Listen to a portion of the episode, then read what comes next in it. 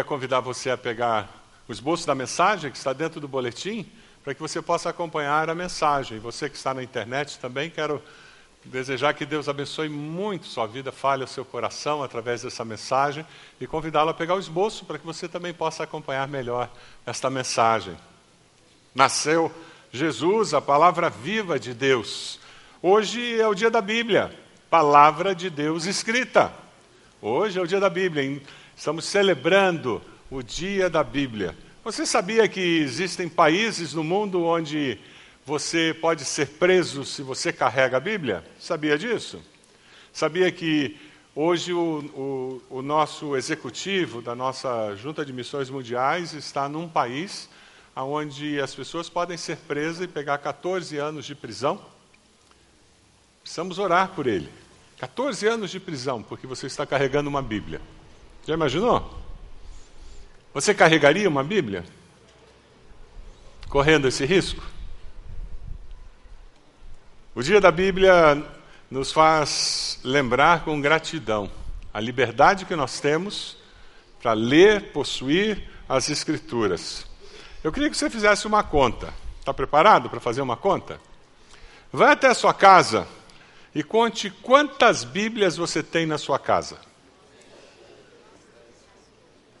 Continha rápida. Olha lá.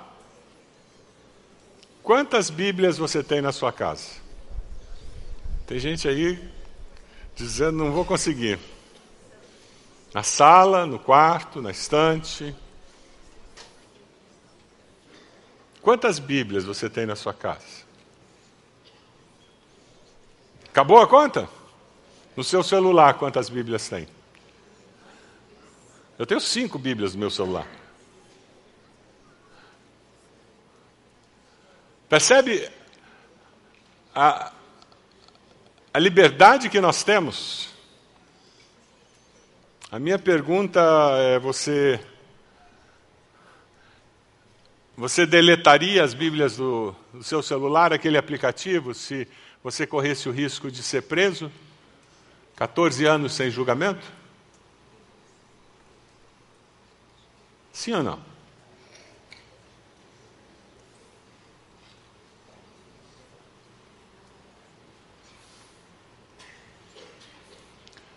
Hoje é o dia da Bíblia.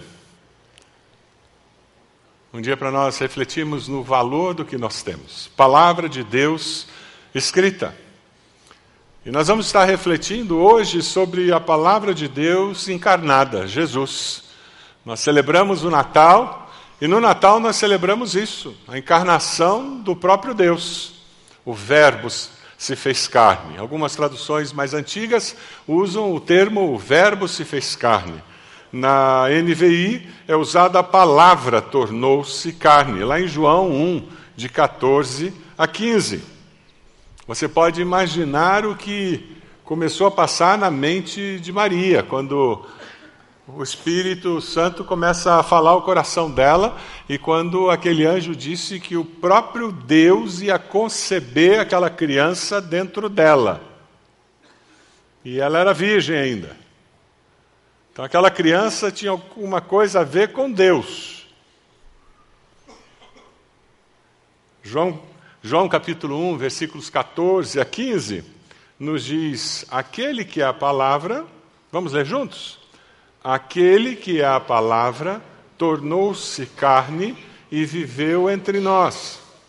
Vimos a sua glória, glória como do unigênito vindo do Pai, cheio de graça e de verdade.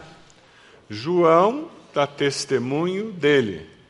Ele exclama: Este é aquele de quem eu falei. Aquele que vem depois de mim é superior a mim porque já existia antes de mim.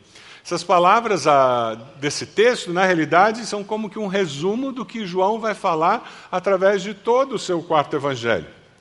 Ah, para um grego que lia isso, era muito complicado, porque na cabeça de um grego, ah, uma divindade jamais poderia se tornar carne, porque carne, a, a vida material era muito inferior Então, jamais uma divindade poderia tornar-se carne. Então, o cristianismo se transforma numa impossibilidade para uma mente grega. João explica que Jesus não veio falar aos homens sobre Deus. É diferente. O que ele está dizendo é que Deus, que Jesus veio mostrar aos, seus, aos seres humanos como era Deus. Porque ele era o próprio Deus vivendo entre os seres humanos.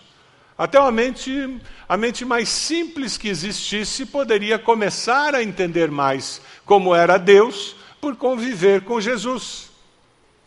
Jesus é a palavra que se fez carne e habitou entre nós. É o que o começo do versículo 14 nos diz: aquele que é a palavra tornou-se carne e viveu entre nós. Nós estamos falando do milagre da encarnação de Jesus, um dos grandes mistérios da Bíblia.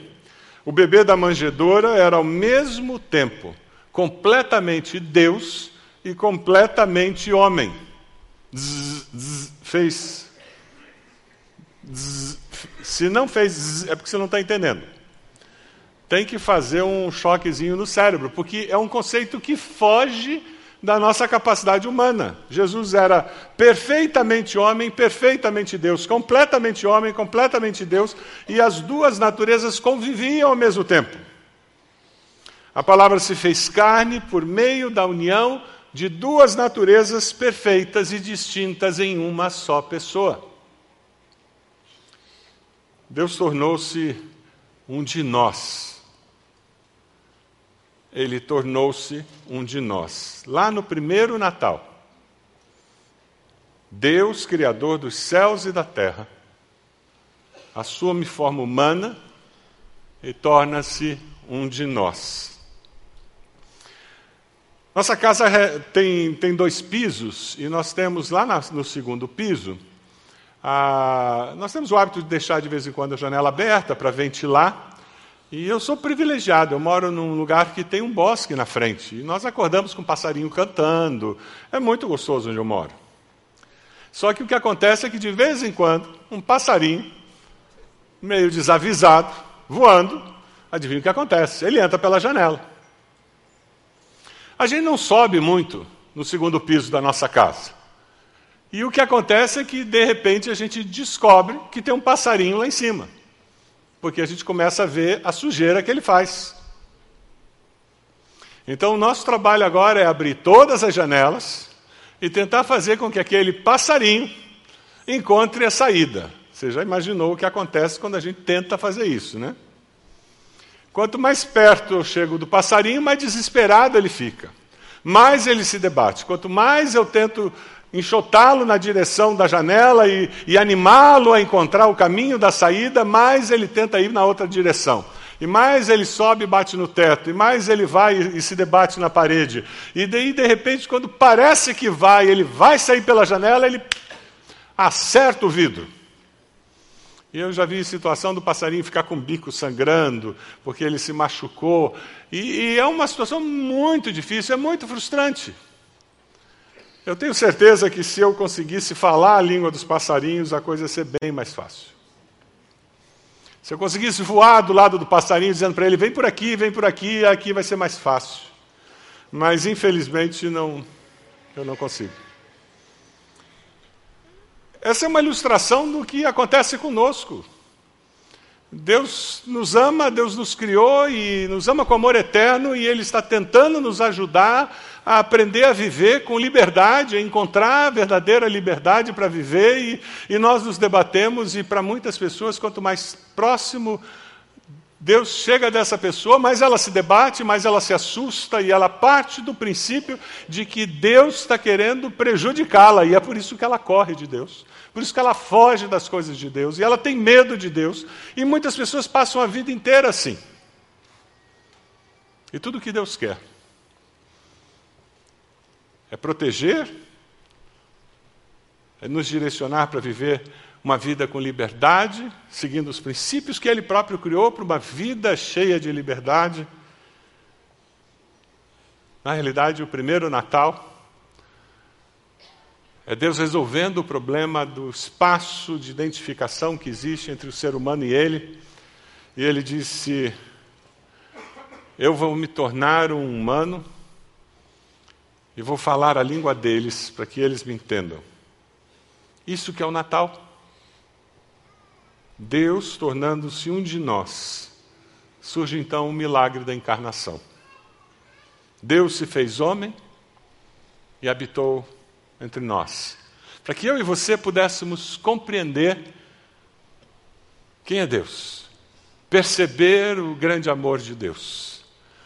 E Ele nos deixa ainda a palavra escrita, para que nós possamos lê-la através das gerações e ter a segurança de quem é Deus, como Deus pensa, o que Deus espera de nós, para garantir que nós não vamos ficar nos debatendo nas janelas da vida correndo contra as paredes da vida, assumindo que a presença de Deus é perigosa para nós. O grande milagre da gravidez de uma jovem virgem é que produz o milagre da encarnação. O grande milagre do Deus Criador tornar-se um ser humano acrescenta valor àquela estrebaria o grande milagre da dupla natureza do bebê na manjedoura. Faz com que aquela cena do presépio tenha um significado diferente. Homem-Deus. Consegue imaginar a cena do presépio? Não é à toa que, ao longo da vida de Jesus, várias vezes Maria olhava, olhava, e o que, que o evangelista registra? E Maria guardava essas coisas no coração. Ela dizia: complicado, eu não consigo juntar tudo, é maior do que eu. Você consegue perceber a glória de Deus se manifestando quando você olha aquele presépio de uma virgem que dá à luz a um bebê, e esse bebê é Deus encarnado, e aquela criança tem duas naturezas, divina e humana, completamente homem, completamente Deus. Você consegue perceber isso? Que chegam pastores que ouviram anjos cantando no meio do campo? A glória de Deus manifesta. E hoje estamos nós aqui reunidos por causa desse bebê. Mais de dois mil anos depois. É impressionante isso. Eu fui procurar algumas declarações doutrinárias sobre essa dupla natureza e tentar ver o que, que alguns teólogos, algumas pessoas falaram. Eu achei muito interessante a declaração doutrinária da igreja anglicana. Queria ler para vocês, vai aparecer no telão. A declaração doutrinária da igreja anglicana diz assim: O Filho, que é Verbo do Pai, gerado da eternidade do Pai, verdadeiro e sempre eterno Deus, Quer dizer, o Filho é Deus. E consubstancial com o Pai, tomou a natureza humana no ventre da bendita Virgem e da sua substância. De sorte que as duas inteiras e perfeitas naturezas, isto é, divina e humana, se uniram em uma pessoa para nunca mais se separarem, das quais resultou Cristo, verdadeiro Deus e verdadeiro homem, que verdadeiramente padeceu, foi crucificado, morto e sepultado, para reconciliar seu Pai conosco e ser vítima, não só pela culpa original, mas também pelos atuais pecados dos homens. Incrível! E daí eu fui procurar na declaração doutrinária da Convenção Batista Brasileira, da nossa convenção. Nossa igreja é filiada à Convenção Batista Brasileira. O que, que os batistas brasileiros têm como afirmação doutrinária com relação a essa dupla natureza de Jesus? Vamos ler juntos, bem devagar, para que a gente possa absorver os conceitos que estão aí? Vamos lá.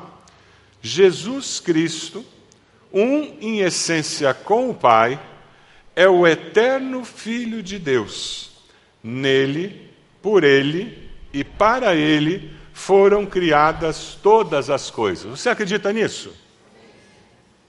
E continua. na plenitude dos tempos, ele se fez carne na pessoa real e histórica de Jesus Cristo, gerada pelo Espírito Santo e nascido da Virgem Maria, sendo em sua pessoa verdadeiro Deus e verdadeiro homem. Você acredita nisso?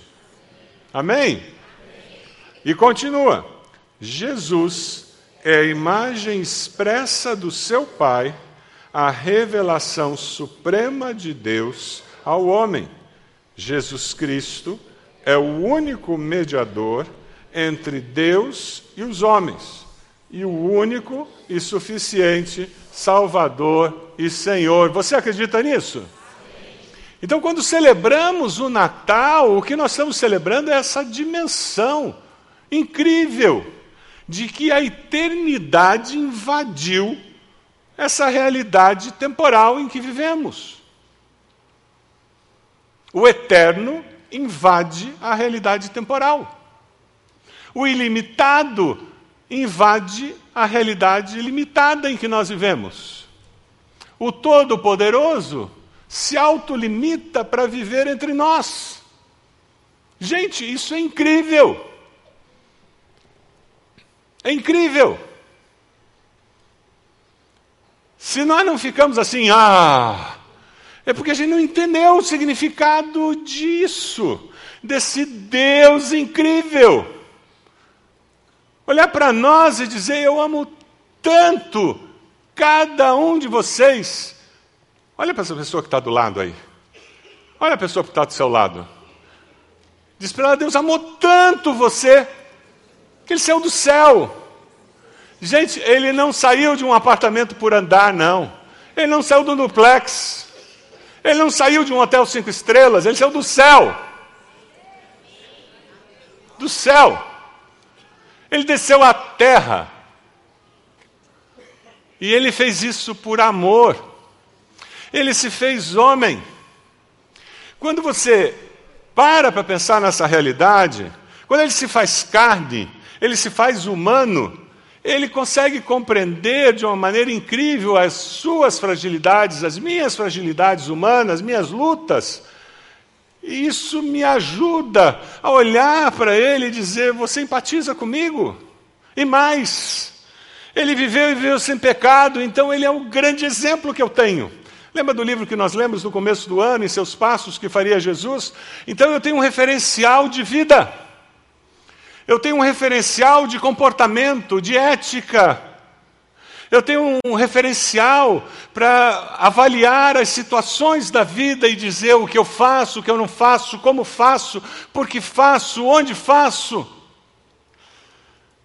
Maravilhoso demais. Comemorar o Natal sabendo que Ele gera tudo isso para mim. Você só vai entender isso se Jesus for seu Senhor e Salvador. Religião não dá isso. Rito religioso não produz isso. É só entregar a vida para Jesus, arrepender-se dos pecados e dizer: Eu quero esse Jesus como meu Senhor e Salvador é que produz isso. Porque daí existe um relacionamento. Porque você percebe isso quando a glória de Deus é manifesta a você?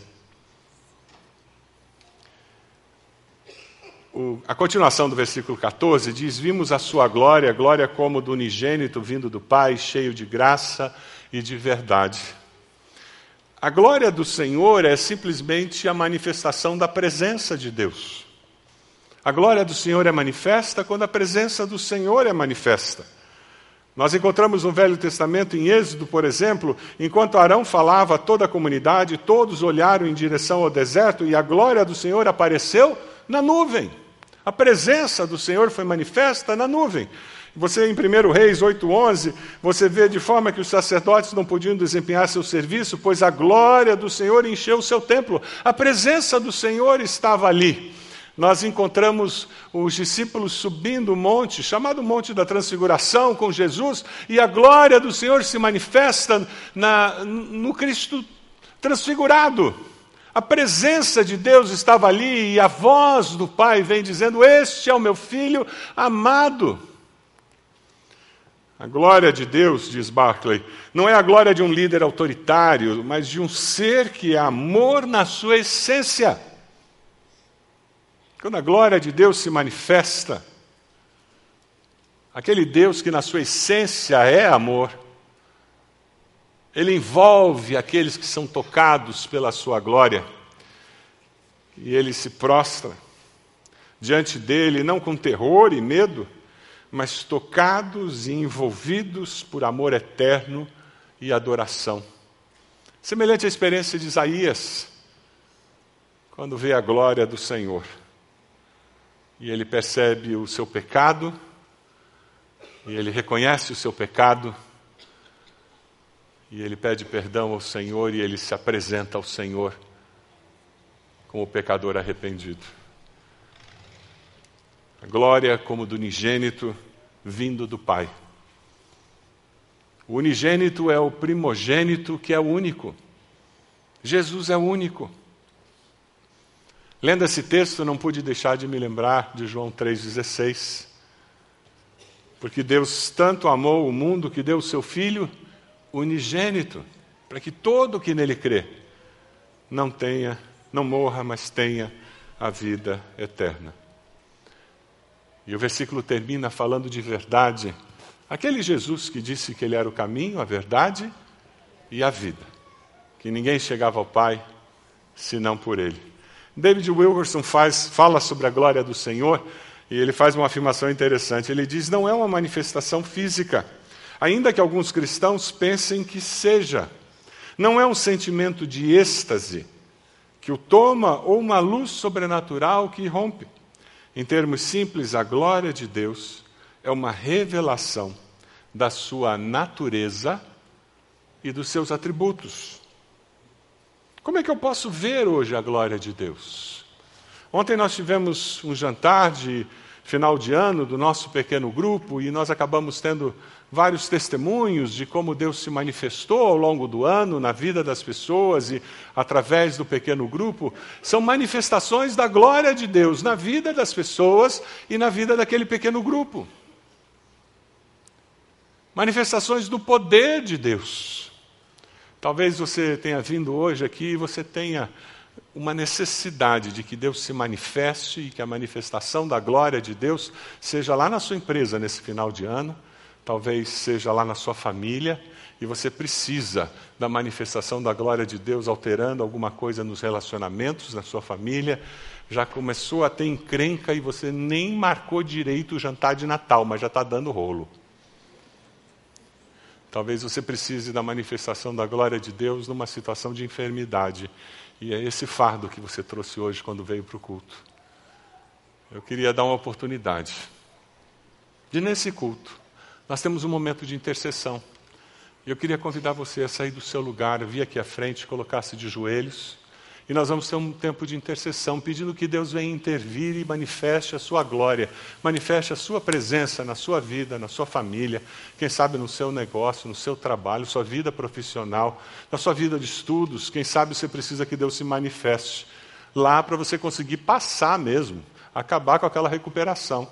Quem sabe aquela dependência que você está e que você acha que vai acabar ficando de novo. E você precisa da manifestação da glória de Deus. Sai do seu lugar, vem até aqui, se ajoelha aqui na frente e nós vamos orar por você, interceder. Saia do seu lugar, pode vir, pode vir. Vem até aqui, põe esses joelhos aqui na frente e nós vamos orar por você. Tempo de intercessão, tempo de colocar esses pedidos diante do Senhor, tempo de buscar a presença do Senhor, tempo seu com o Senhor tempo em que Deus vai responder. Eu sei que vai porque Deus responde. O desejo de Deus é manifestar a glória dele nas nossas vidas. O desejo de Deus é nos surpreender com a intervenção dele na realidade das nossas vidas. Deus não é um Deus ausente, é um Deus presente. Lá no Natal ele confirmou que o desejo dele é estar mais presente do que nunca na nossa vida tornando-se carne e habitando aqui para garantir que eu e você tivéssemos essa certeza.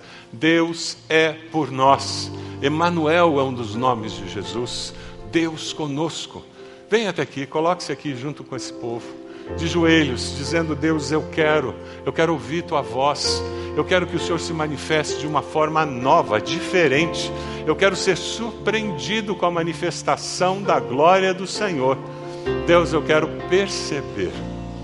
Você que está aqui, você vai colocar isso que está no seu coração diante do Senhor. Diga para Deus: Senhor, eu preciso desse milagre, eu preciso dessa ação sobrenatural do Senhor na minha família, no meu trabalho, na minha escola, na minha vida estudantil. Eu preciso nesse relacionamento, na minha vida financeira. Eu preciso dessa cura, Deus. Coloque diante do Senhor, peça a intervenção do Senhor, em nome de Jesus. E Deus agir. Porque o nosso Deus é um Deus presente, é um Deus que age.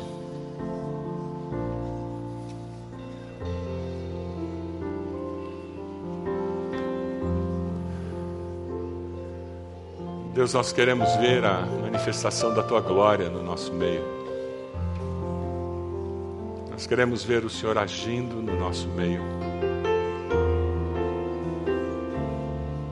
Queremos ver o teu poder manifesto entre nós. Ó Deus, o Senhor conhece o coração de cada um desses irmãos e irmãs. O desejo do nosso coração, Senhor, é que o Senhor esteja tocando no coração de cada um deles. Com teu Santo Espírito, Deus, Confirma essa obra que o Senhor está fazendo. Permita que o coração deles esteja se deleitando no Senhor, para que o Senhor possa conceder os desejos do seu coração. Ó Deus, nós reconhecemos o quanto precisamos da manifestação da tua presença em nossas vidas. Cada um desses irmãos e irmãs vem trazer diante do Senhor um pedido muito específico, Deus. E nesse momento nós oramos e clamamos em nome de Jesus, pedindo o agir do Senhor. Nós daremos ao Senhor toda a honra e toda a glória.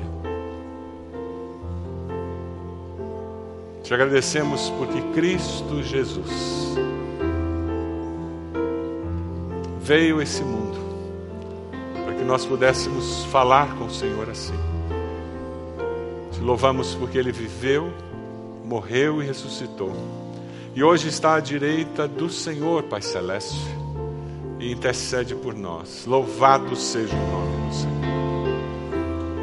Abençoa esses irmãos queridos, essas irmãs queridas, em nome de Jesus. Amém, Senhor. Amém. Amém. Voltem para os seus lugares, sabendo que Deus é com vocês. Jesus é a palavra eterna. E Ele está agindo eternamente. A Bíblia diz que Ele está à direita do Pai, intercedendo por nós, em todo o tempo. Essa é a segurança que nós temos, em todo o tempo ele intercede por nós. O versículo 15 diz que João dá testemunho dele, e ele exclama: Este é aquele de quem eu falei, aquele que vem depois de mim é superior a mim, porque já existia antes de mim. Jesus já existia antes de João Batista. Jesus já existia antes da criação do mundo. O apóstolo João inicia ah, com a frase de João Batista, primo de Jesus. João era seis meses mais velho que Jesus, mas João sabia que ele viria preparar o terreno, preparar tudo para a chegada de Jesus. Tem um rabino que faz uma afirmação que eu gosto demais, Abraham Heschel. Ele diz: Jesus Cristo não tem nenhuma importância, a menos que seja de suprema importância. Deixa a tela ali, deixa essa afirmação ali para você ler em silêncio. Essa tem que ler em silêncio e deixar essa verdade penetrar mais fundo. Jesus Cristo não tem nenhuma importância, a menos que seja de suprema importância. Se ele não é o mais importante na sua vida, ele não é nada. Se Jesus não é tudo na sua vida, ele não é nada. Você tem consciência da importância de Jesus? É por isso que o Natal assume uma característica muito importante. Quando celebramos o Natal, nós celebramos essa importância de Jesus. Quando nós olhamos para o menino na manjedoura, nós olhamos essa união constante, inseparável, perfeita das duas naturezas que permite que Cristo seja o nosso mediador. O sacrifício para nossa salvação começou no primeiro Natal. O sacrifício para nossa salvação começou no primeiro Natal. Não foi só lá na cruz, não foi no Getsemane, mas naquele primeiro Natal. É por isso que o apóstolo Paulo, em Filipenses 2, diz: Seja a atitude de vocês a mesma de Cristo Jesus, que, embora sendo Deus, não considerou o ser igual a Deus, era algo a que devia pegar-se, mas esvaziou-se a si mesmo vindo a ser servo, tornando-se semelhante aos homens, e sendo encontrado em forma humana, humilhou-se a si mesmo e foi obediente até a morte e morte de cruz. Jesus autolimitou-se. Semelhante ao pastor Krieger, pastor Kurt, que durante mais de 30 anos se autolimitaram, foram viver no meio dos índios e conseguiram traduzir a Bíblia para a linguagem daqueles índios. Eles se autolimitaram, linguistas, pessoas tremendamente capazes. Nós estamos vivendo, nesses últimos meses, uma experiência muito linda em nossa igreja. Um jovem da nossa igreja, chamado por Deus para ser um radical, se autolimita e vai morar na Amazônia.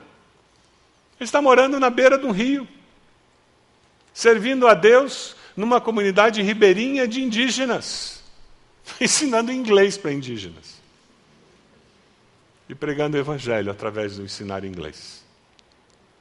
Ele se autolimitou, deixou a faculdade. Está andando de barco. Vocês ofertaram para ele comprar aquele barquinho, uma lanchinha. Longe da família, longe dos amigos, longe de tudo que ele estava acostumado, mas porque existia um senso de missão muito claro. Deus me chamou para fazer isso. E ele foi. Mas tudo isso ainda é pouco comparado com o que Jesus fez. Afinal de contas, nós não ouvimos de Jesus que se alguém quiser acompanhar-me, negue-se a si mesmo, tome a cruz e siga-me. Isso é ser discípulo de Jesus. Nós temos muita dificuldade de entender o que é autolimitar-se para seguir a Cristo nessa sociedade livre em que nós vivemos? Nós temos dificuldade de entender que, de repente, eu vou deixar de ficar assistindo Netflix numa noite porque eu vou participar de um pequeno grupo. E eu não saio para participar de um pequeno grupo. Tem tantas séries no Netflix. Ou, de repente, eu não consigo ah, dar algumas horas na semana para fazer discipulado com alguém porque eu sou tão ocupado e eu não me autolimito. Eu tenho dificuldade de sair da minha zona de conforto.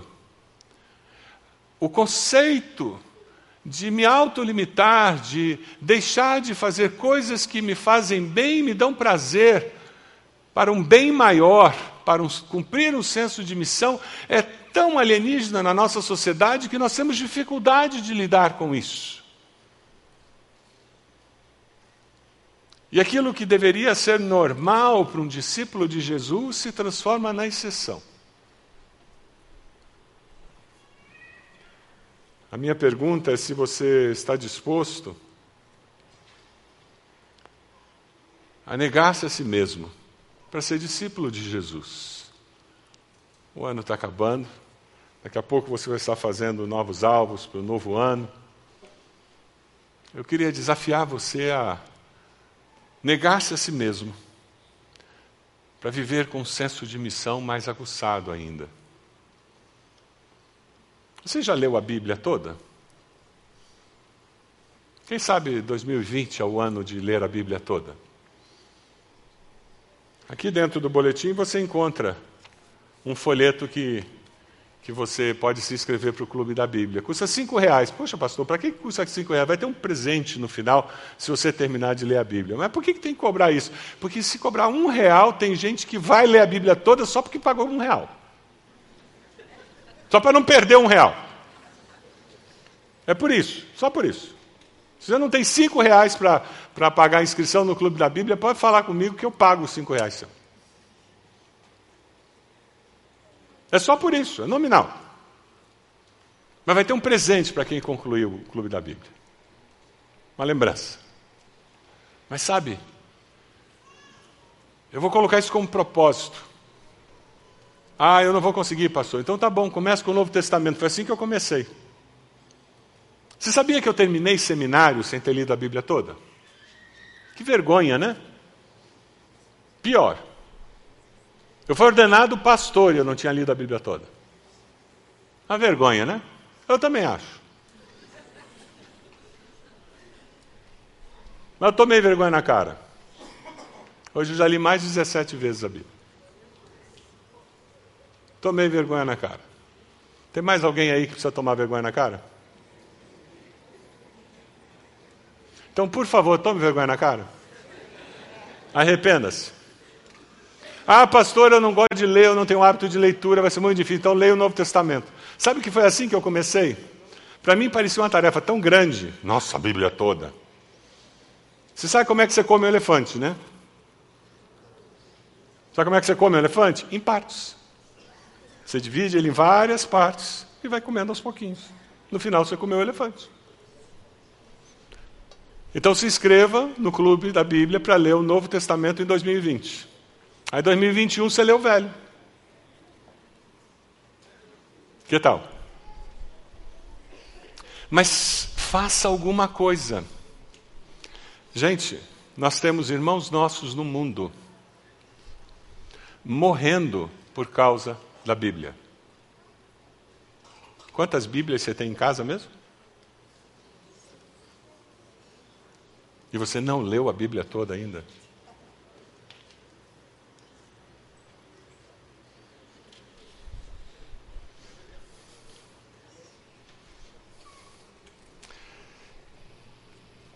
O outro desafio é quem sabe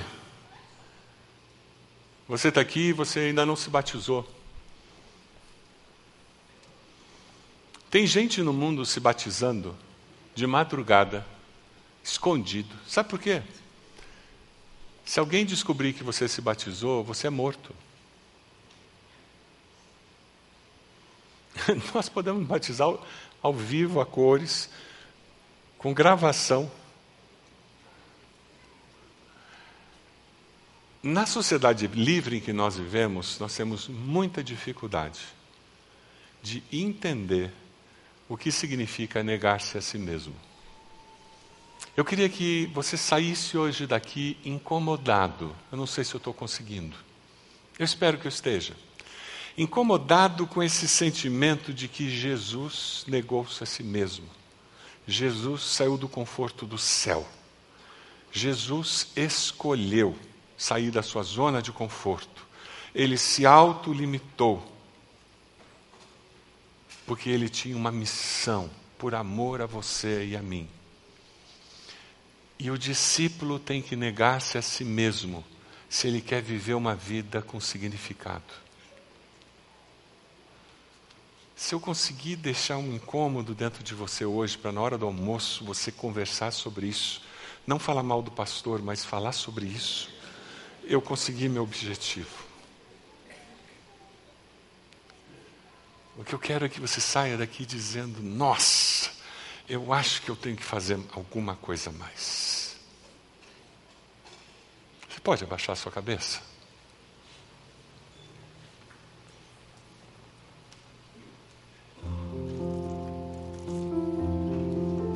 Eu queria falar inicialmente com você que está aqui que nunca tomou uma decisão ao lado de Jesus, confessando Ele como Senhor e Salvador.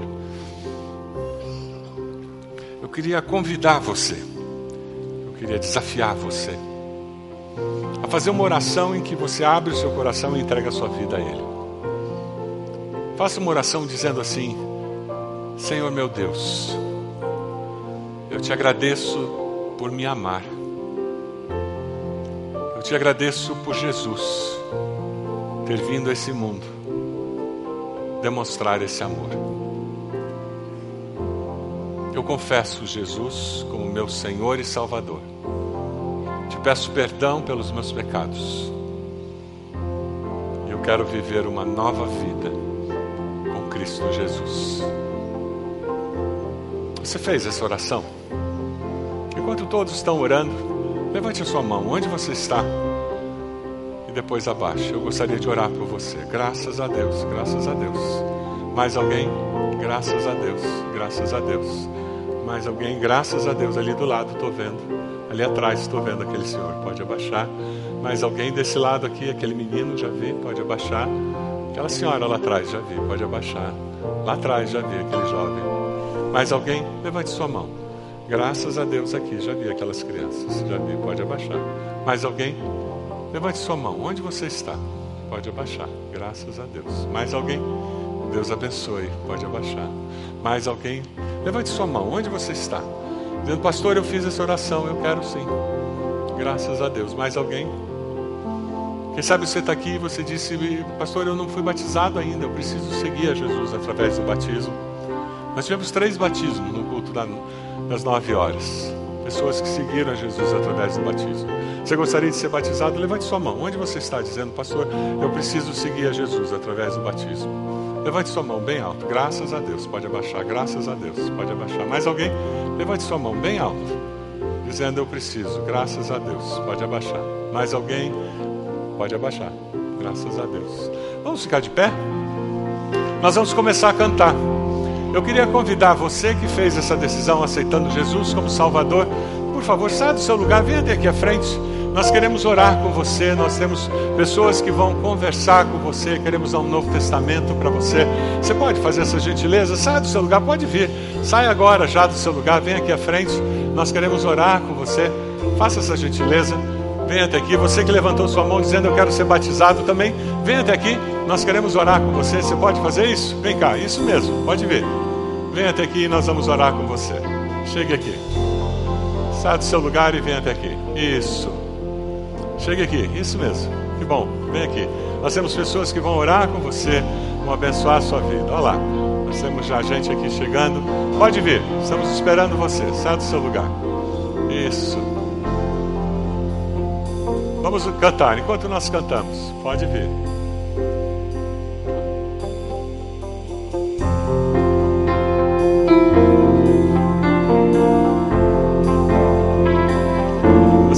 Levantou a mão, pode vir, estamos esperando você. Anjos, harmonias, ao nascer o Salvador, traz do céu o Rei Messias, nosso Deus e Santo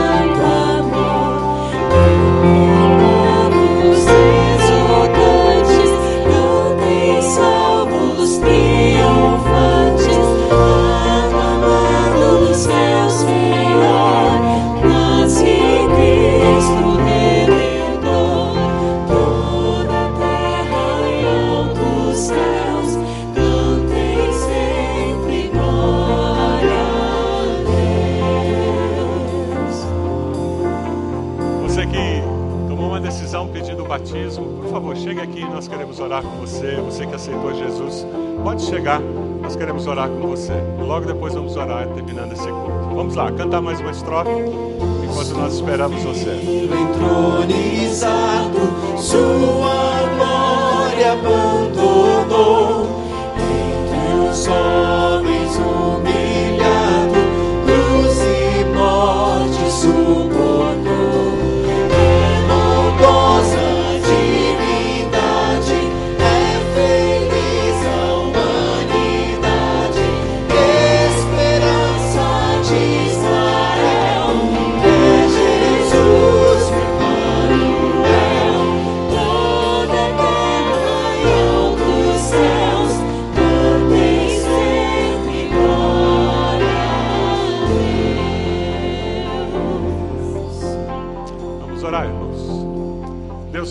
Graças por esses queridos que estão aqui à frente tomando essa decisão. Pedimos bênção do Senhor sobre a vida deles. Oramos, Senhor, por aqueles que levantaram suas mãos. Confirme essa decisão nos seus corações também. E pedimos, Deus, que nós, como igreja, possamos ser instrumentos do Senhor na vida dessas famílias. Ó Deus, nós oramos pedindo que o Senhor conduza nossos passos durante todo esse tempo de Natal e que nós possamos celebrar o fato de que o Senhor se fez carne e habitou entre nós por amor. No nome de Jesus nós oramos. Amém. Senhor.